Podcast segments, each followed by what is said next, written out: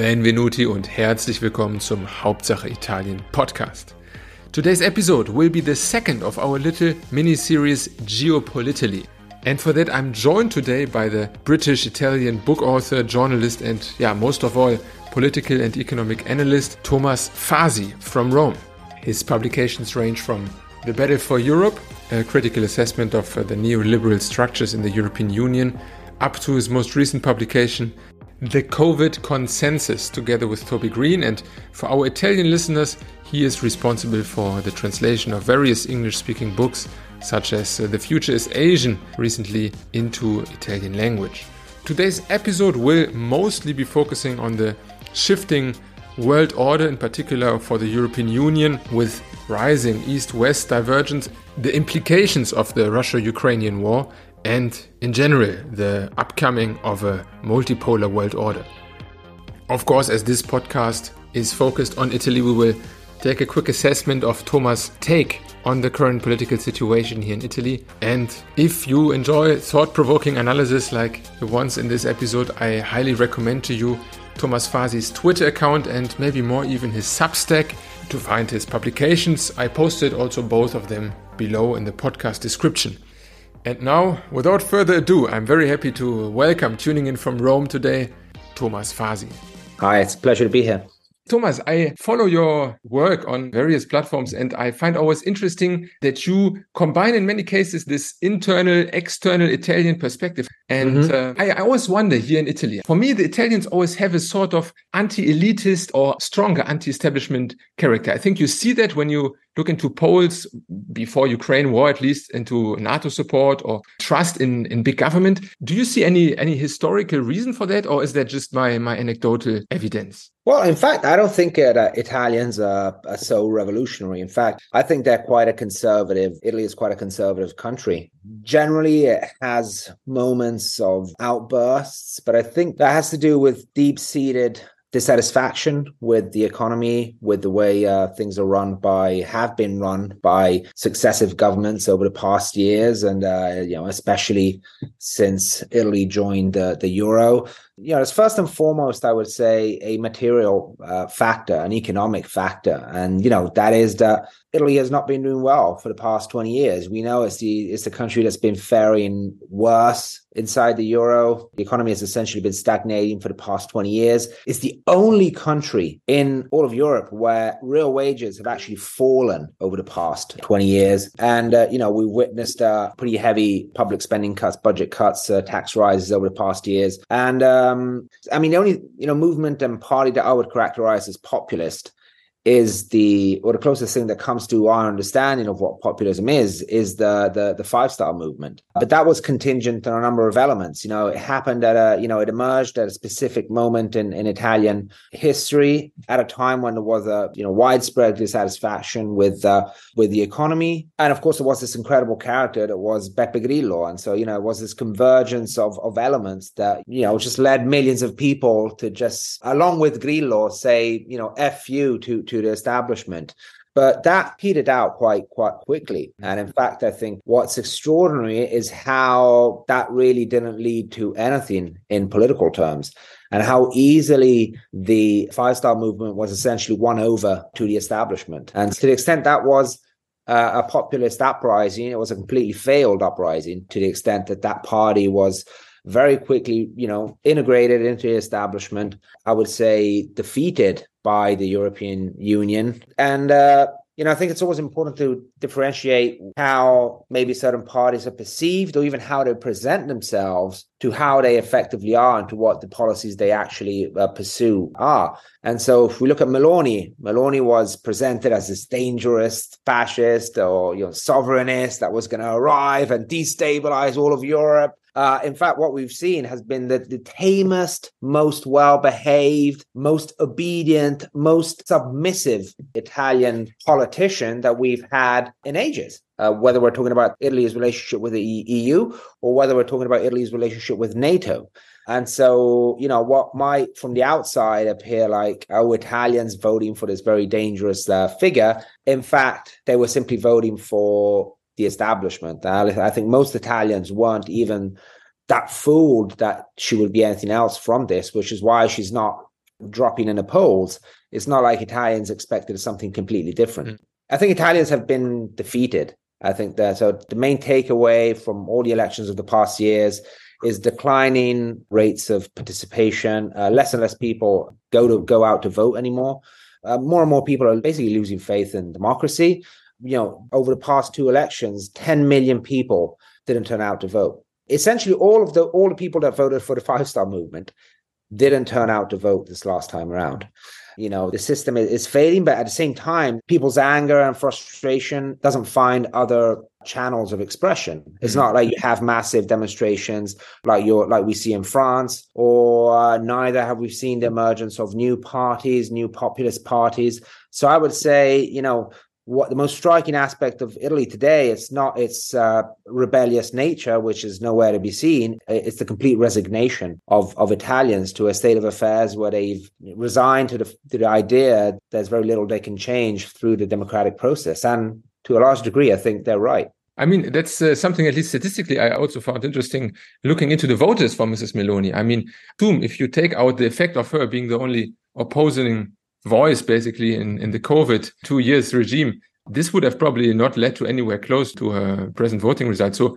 the volatility in, in voting, and you mentioned Cinque Stelle, it's probably to some extent also true for the PD under Renzi. And there's such massive changes in, in voting behavior. Is it, would you say, is it mostly like a sign of distrust or political tiredness of, of the people? Are they basically not following any clear, you know, in Germany, we like to think of this social democrat, Christian democrat kind of spectrum anymore?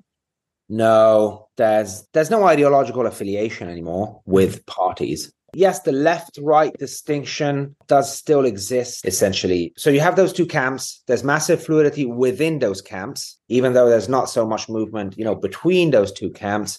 But then you have the biggest camp of all, which is the kind of post ideological camp, which is the one that the five star movement spoke to. But even you know, even the self perception of the right wing and you know left wing camps, it's it's quite loose. I mean, it's mm-hmm. not as you know ideologies aren't etched in stone as they used to be anymore.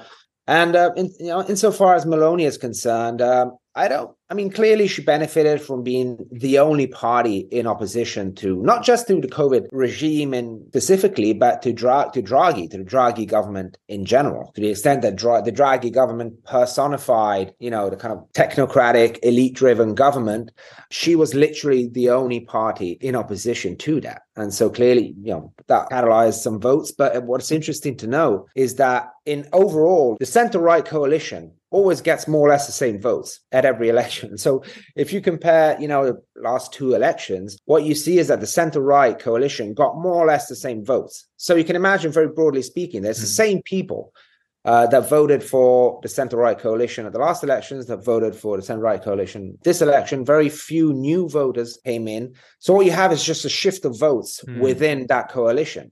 And so, you know, basically those votes went from Forza Italia to the Lega to uh, Meloni. And it's uh, people just vote for whoever happens to promise change, basically, uh, you know, with increasingly less expectations that that will actually happen. But of course, the question is, where do those votes go from here? Because for now, people are continuing to support Meloni because you know, there's there's this idea of, you know, let's give her a shot, let her work, let's see, maybe she's got some secret plan, some secret strategy to promote Italy's interests. Uh, frankly, I don't think that's the case. I don't think there's any strategy whatsoever apart from simply surviving as long as possible, which means not upsetting the powers that be in Brussels, Frankfurt, and Washington.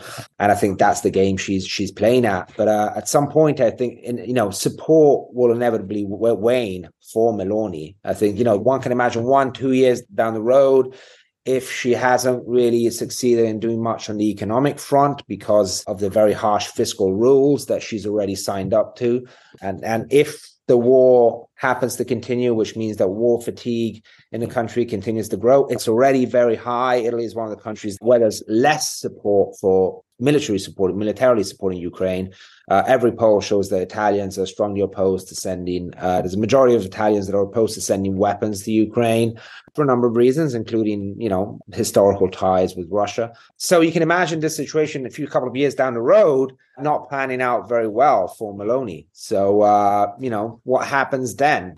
Will more and more people simply give up on voting, or will uh, will the system break at some point, and will that uh, will something new emerge from the cracks? It's um, very hard to say at the moment. So I see with Ukraine fatigue, but I assume also with with COVID fatigue that in many other countries as well, large shares of the active members of a of a democracy are basically tuning out. Do you think maybe we see also in Europe somewhat of a Italianization? Because I mean, if you look into things like demography or the economic inequalities and the, the lack of making any economic policies that actually do get real wages back in shape, these are yeah. things at least that we assume that could happen frankly also to a country like Germany in the in the near future with energy prices. Do you think maybe Italy can be somewhat of a of a mm. of a template? Yeah, um, absolutely. I think you know there's a there's a serious risk of the Italianization of of Europe for sure. In economic terms, we know that the uh, gradual deindustrialization that Italy has witnessed over the past decades now risks becoming the norm for Europe's industrial powerhouses, first and foremost Germany. I mean, Germany is already experiencing the first steps of deindustrialization. We know that, you know, we know how much the German economy is suffering as a result of the uh, energy and commodity price rises. You know, countries in recession, you know, with one of the highest inflation rates in Europe. And so, um, I mean, so far they can compensate it with uh, large public spending, but I assume that will reach one day Italian levels as well, and uh, then be questioned how functional that is. Right? Yeah, no, I think there's a, you know, Europe is generally in very bad shape. In fact, I think if we look at the you know the global scenario especially you know concerning what's happening in ukraine the real i mean aside from ukraine of course who's the prime victim of what's happening uh, clearly europe is the continent that's suffering the most you know which makes europe's role and europe's participation in this whole affair hard to comprehend from a rational perspective because of course from america's perspective america at least in the short term is benefiting you know, economically, benefiting in terms of reasserting its hegemony over Europe, uh, over NATO. It also thinks that it's benefiting from weakening Russia or potentially weakening Russia at a very little cost to the American economy. That clearly seems to be the strategy. So, I mean, you know, uh, whether one agrees with that strategy or not, it makes some sense. But Italy, I mean, for Europe, this whole strategy makes no sense whatsoever. It really points to just how how degraded the European political class has become. The quality of Europe's political class has declined dramatically over the past decades, and I think, and I think that has to do with the fact that you know European politicians for a very long time have delegated so much. They've delegated increasingly economic, you know, the management of economic affairs to the supranational institutions of the European Union the euro essentially means that much of the economy is run on, you know, almost automatic pilot, as Draghi once said, uh, unless, you know, unless you're Germany, which has, you know, a bit more leeway. But for a lot of countries, that essentially means that economy runs on economic pilot, at least the fiscal policy, which is, of course, the central plank of economic policy. While on the kind of security foreign policy side, they've delegated so much to NATO and America over the years. And I think that has resulted in the infantilization of the European political class, where you have a political class that's not really uh, equipped with dealing in politics with a capital P anymore. They've become kind of middle managers. You know, for a very long time, being a European politician was very easy. You know, I mean, you didn't have to take that many high stake decisions because those were taken either in Washington or in Brussels mm. or in Frankfurt, you know. But now, but that was kind of a, you know, end of history scenario where uh, the permanent stabilization of uh, you know of, of, of the economy it was a kind of post political landscape and that of course was also something that was sought after i think there was an attempt to depoliticize an explicit attempt to depoliticize uh, societies especially in western europe i think this has been a long running much of what we call the neoliberal counter revolution, it wasn't just an economic project, it was also a political project aimed at essentially kind of expelling the, ma- the masses from the political process, the democratic process. But I think maybe we've brought that experiment a bit too far in Europe. You know, I mean, we, we've depoliticized uh, politics to such an extent that now it's as if we lack the kind of the inbuilt bottom up responses that would be needed to correct you know the, the the the, flawed decisions of our leaderships. And so we were in a situation where we've got you know leaderships that are increasingly uh, captured by non-account unaccountable centers of power whether it's private powers whether it's foreign, you know, private corporate power or big foreign powers, they're essentially acting on behalf of other actors that are not the people. Uh, but at the same time, the people lack the means of correcting that, you know, and so we're kind of in a, vicious circle of, uh, you know, of depoliticization. Um, so, so yes, I mean, I'm I'm pretty worried about the the prospects for for Europe because clearly everything hinges, you know, any positive outcome hinges on a renewal of the mm-hmm. political class. I think the current political classes really lack the the intellectual uh, skills. You know, I mean, it's, it's it's almost embarrassing to watch most Western politicians just how they strut around the world stage these days. It's it's embarrassing. You know, I mean, just look at the German foreign minister. She's an embarrassment to the world. You know, going to Brazil and lecturing Brazilians about caring more about the price of beans than of what's happening in poor Ukraine. It's just like, you know, this is like what what do they teach in diplomacy classes these days? Well, did, did she even take any diplomacy classes? You know, it's like um it's like they don't know how to do politics anymore. The German position is uh, in particular interesting because for a long time, I guess, with regards to security or economic policy, there was somewhat of a of a spokesperson for also uh, U.S. and NATO interest within within Europe. But also, according to one of your uh, recent articles on Unheard regarding the East-Western divide, it seems to be that other countries like Poland are mm, or might rise to to to take that role better. I mean, it seems at least that um, uh, not all countries are witnessing somewhat of a big crisis. I mean, the sure. Baltics and Poland are basically satisfied in this, not obviously not with a war, but satisfied in the sense that their doomsday scenario has finally kicked in. And uh, do you think maybe, I mean, we are many are quoting multipolarity these days. It's a it's a uh, inflationary word, but mm-hmm. uh, in these days, let's say of multipolar trends, do you do you think that could also pose a risk maybe for for being some sort of united Europe in a in a changing world order that uh, even within the member states are are having such diverse experiences? Absolutely. Well, I mean, I don't think there's I don't think a united uh, politically or you know Eh, United Europe is a realistic prospect. I think we ha- we've had 20 years of the European Union, well, actually longer, 30 years of the European Union there to prove that. I think you know the conditions simply aren't there for a kind of unified Europe to emerge. What we've learned over the past two decades is that Europe is still very fragmented, it's still very heterogeneous in economic terms. And so, you know, we all throughout the Euro crisis, we spoke of the emergence of this north south divide. And so, you know, Germany versus the pigs, the periphery, and etc. And, you know, that was a political divide, but which had a material basis, you know, the fact that the, you know, the economies of Southern Europe are structurally different from the economies of Central Northern Europe. You know, and that simply means that, you know, the euro to some extent works fairly well for you know strongly export oriented economies like Germany and and uh, the economies of Northern Europe, not so well for the more internal demand led economies of Southern Europe. So there are structural differences why the euro has led to this growing economic divergence, and so I think that's already a strong argument against yeah you know economic unification of, of Europe. You know, it's one size fits all. Uh, economic policy for for Europe. It just doesn't work, and it has you know is led to quite disastrous outcomes. I would say, even in terms of political unity.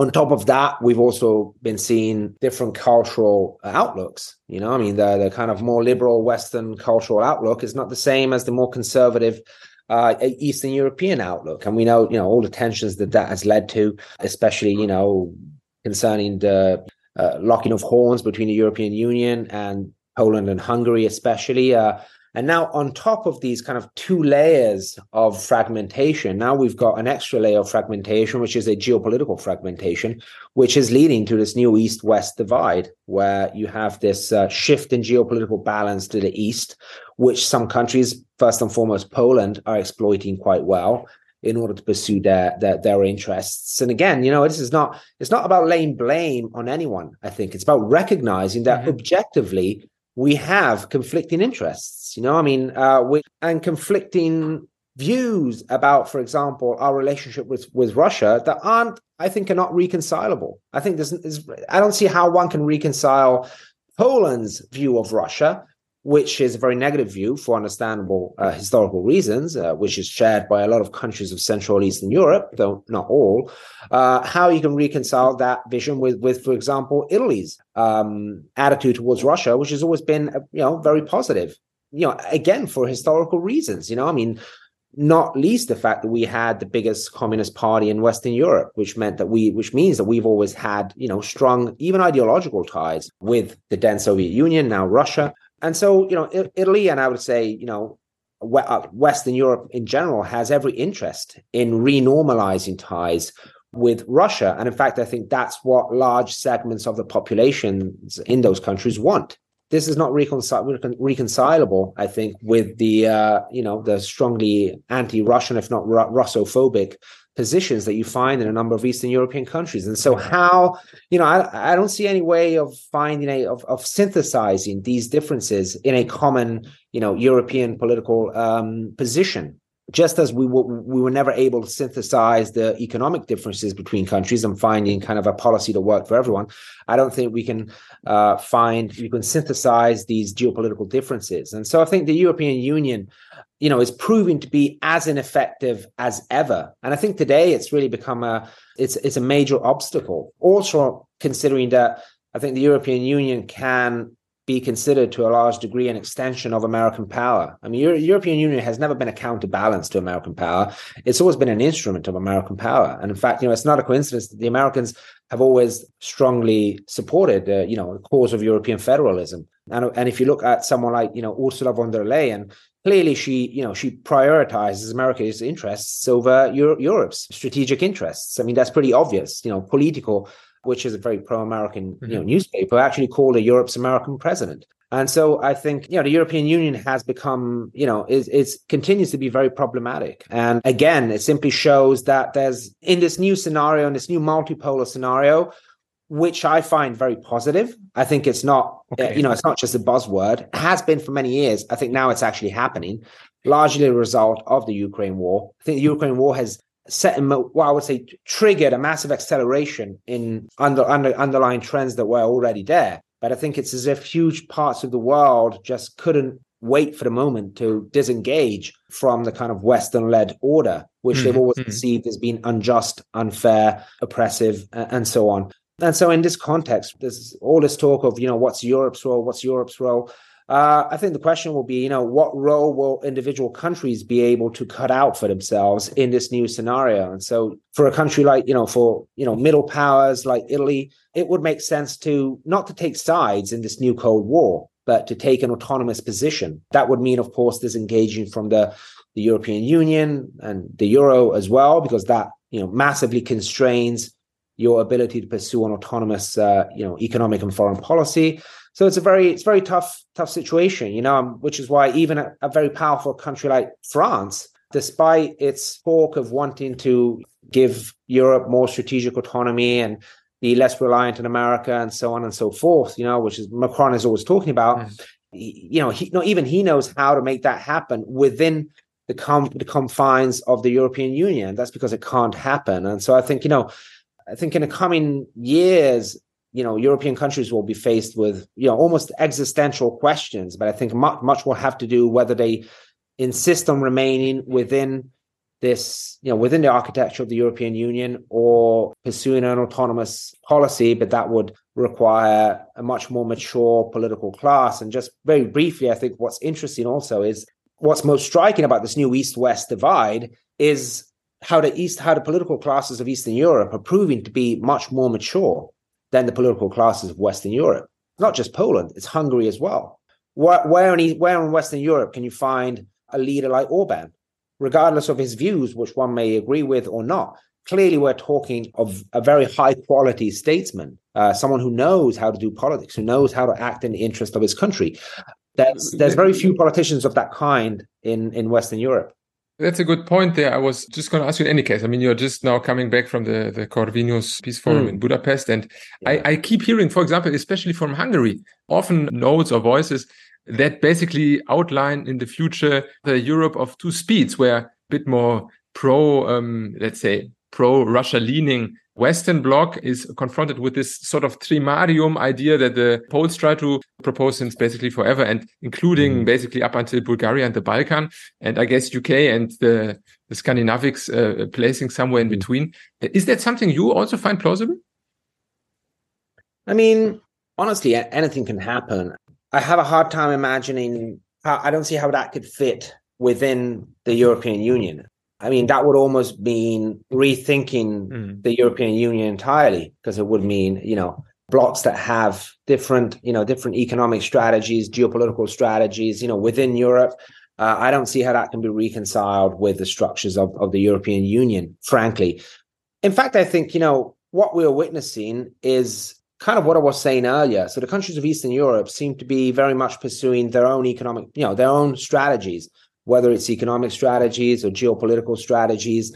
The European Union doesn't seem to be much of a concern for these countries these days. You know, I'm like Poland is clearly uh, pursuing a, a policy that is very much independent of the European Union at the moment in terms of bilateral relations with Washington and NATO, uh, and with the countries of the region uh, through all the various, you know, initiatives that you mentioned. You know, Three Seas initiative. There's a ton of initiatives that Poland is sponsoring in the region as it, you know, attempts to uh, become a kind of sub-imperial hegemon in the region, which we know has been, you know, it kind of runs in, in in the blood of that of that country. You know, again for you know uh, historical uh, reasons. Hungary is pursuing a different strategy, but also strategy. It's maintained a very an independent position with you know vis-a-vis Russia maintained a, an independent position vis-a-vis military aid to Ukraine, vis-a-vis relations with China. And again, you know, I think it's uh, I think they've been able to do that because they're in the European Union, but they're not in the euro. I think this is a fundamental distinction that, that we really need to understand. You know, I mean that you know, I'm not a big fan of the European Union, but as this shows that, you know, that there's a wide margin of maneuver within within the constraints of the European Union uh, essentially because the the the, the, the actual i mean the, the, actual enforcement mechanisms that the european union has are pretty weak. There's only so much the european union can do to get hungary or poland or whoever, whomever to yeah. comply with their decisions or diktats. Before they enter i mean once they're in it's basically quite hard to to sanction anyone right with this unanimous exactly. I mean you, know, you could threaten to maybe kick them out but in economic terms, the European Union has very small leverage. I mean, we're always hearing about how the European Union might with, withhold, or in fact has withheld in the past, uh, some European funds uh, destined to countries like Hungary. Uh, but in fact, in, in, in macroeconomic terms, those funds don't amount to that much. I mean, mm-hmm. you know, these uh, much vaunted EU funds to Eastern Europe uh, amount to maybe one, two percent of GDP. You know, it's not like it's not a game changer. It's not like you know the Hungary economy collapses if they don't have 1.5 percent of GDP from the EU funds anymore. And in fact, you know, it's why the European Union has, you know, failed in really enforcing, you know, before Ukraine, enforcing its kind of values, I would say, on, on those countries. If you're in the euro, it's a very, very different situation. And so I think uh, for a country like Italy, uh, it would be almost impossible to pursue those you know, that kind of autonomous policy because what we've learned as Italians, but I would say you know the Greeks learned the lesson as well, the Spaniards as well. We've learned that on the contrary, if you're in the euro, the enforcement mechanisms that the, the, European Union has are very, very powerful, very, very effective. I mean, when you control a country's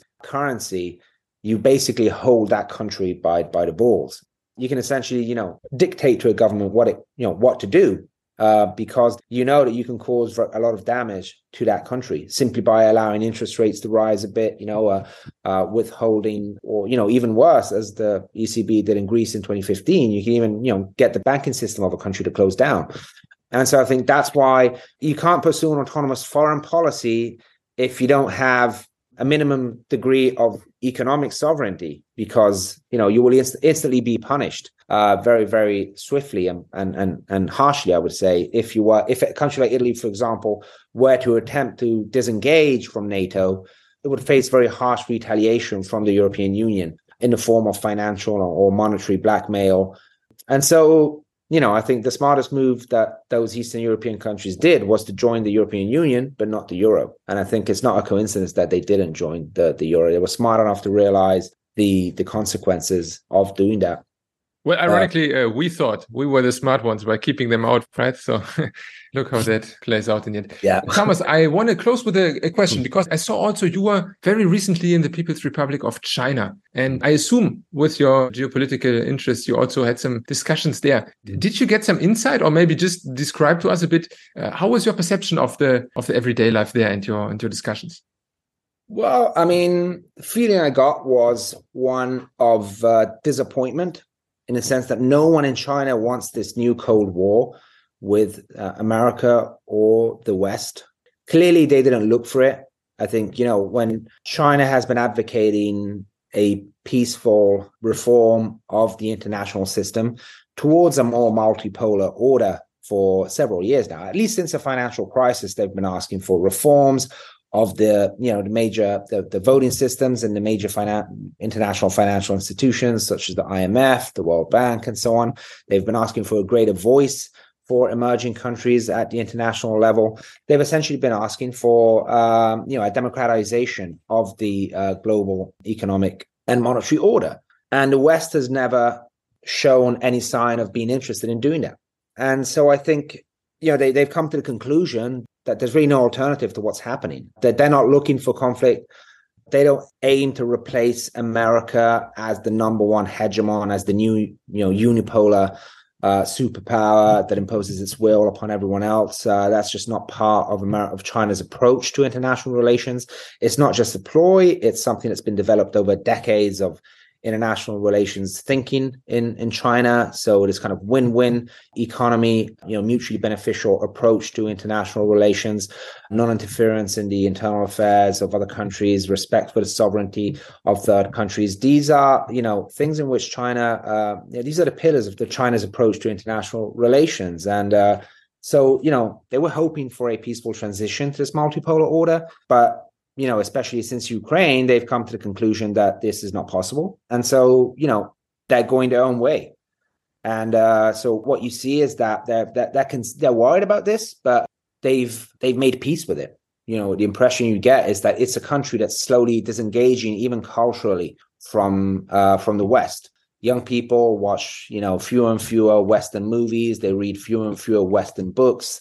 Uh, they're turning inwards or outwards, but towards new parts of the world. So, you know, I think that the major takeaway from all this is that China is, of course, it's worried about the prospects of a military conflict, but putting that aside, they they have positive relations with pretty much mm. the entire world, with 80% of the of the world population. So what what I think a lot of people in the West don't realize is that we're not isolating anyone we are isolating only ourselves mm-hmm. because we as the as the so-called collective west we are the ones that are cutting ourselves off from pretty much the, the, the, entire world so it's the west versus the rest where the west is 1 billion people uh, and, and a few dozen countries compared to you know the remaining 7 billion uh, people on the planet you know living in hundreds of countries so you know there's no way that the west can there's no way this ends well for the rest, uh, or, or, potentially, you know, given the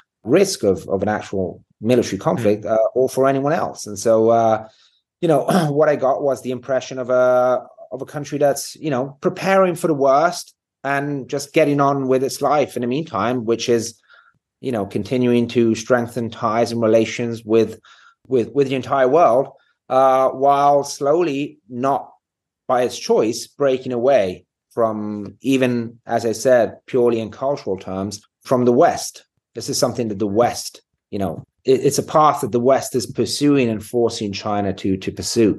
And I think it's a very dangerous path. I think we should, you know, as Westerners, do whatever is in our power to try to, you know, reverse this uh, this suicidal, uh, you know, confrontational course that are that uh, you know that the that the West is taking. So fingers crossed, maybe for the future, uh, for the upcoming American elections, maybe that will, uh, you know, bring about some change. Um, who knows? But um, you know, as as I said earlier, I mean, what's what's most striking is that you know Europe is just blindly following America in this strategy from which mm. it has absolutely nothing to benefit from. Is, is, that also where you see maybe things like, I mean, um, we spoke recently about Fabio Scacciavillani and books like that that uh, basically focus a lot on the on the property theft of China in the West. Something I assume that that was going on for a while, but seems to be now a very uh, good uh, timing. that seems yeah, exactly. It seems like you know these arguments uh, might have made sense maybe 10 years ago. Now they seem, you know, completely past their sell by date, you know, and it just seems a way to capitalize on the kind of, you know, xenophobic uh, trends in Western countries. Frankly, I think those those arguments are, are, are quite ridiculous now. China is increasingly focused on its own internal economy, you know, so I think it's uh, it's potentially an opportunity for i mean right now china should, should be seen mostly as a uh, as as as a massive and growing consumer market more than anything else from which western companies would have every interest in in engaging with. Uh, and in fact what i think is an interesting trend is this uh, this pushback that we're seeing from western corporations against this kind of decoupling strategy. Uh, i think you know, the greatest opposition to the new Cold War at the moment isn't coming from a global peace movement, uh, which is nowhere to be seen, but rather from, you know, Western capitalists, which are realizing that cutting themselves off from China and by association from the whole China led bloc, the BRICS bloc, makes no sense really from a, from an economic perspective. And so I think, you know, what, what, what we're witnessing, and that's something I argued in a recent article, is that Western strategy, the Western, you know, the Western military strategy seems to have decoupled from any sort of obvious economic consideration. It's unclear how this strategy is supposed to benefit uh, Western capital, Western big capital. And so this idea that historically, you know, Western foreign policy and Western foreign interventions have been in the service of Western capital. I think that's been a case for a very long time. But I think now what we're witnessing is that, you know, almost a decoupling of the strategy of the military industrial complex from the interests the, of the of the wider business sector, as if the military industrial complex has grown so powerful that it's, that it's now pursuing its own autonomous strategy, which has become independent of, of almost every other sector of the of the economy you know that explains a lot of what's happening i think the fact that we've allowed this monster to become so powerful that it's almost you know um, escaped from the control of, of its masters and in fact it's now you know subordinating everyone else to its own uh, interest and survival yeah, thank you very much for the insights. We didn't even uh, cover things like Africa and the, the their, I would say, happening impact. But for the moment, I thank you very much. And uh, yeah, until next time. You're welcome. It's been a pleasure.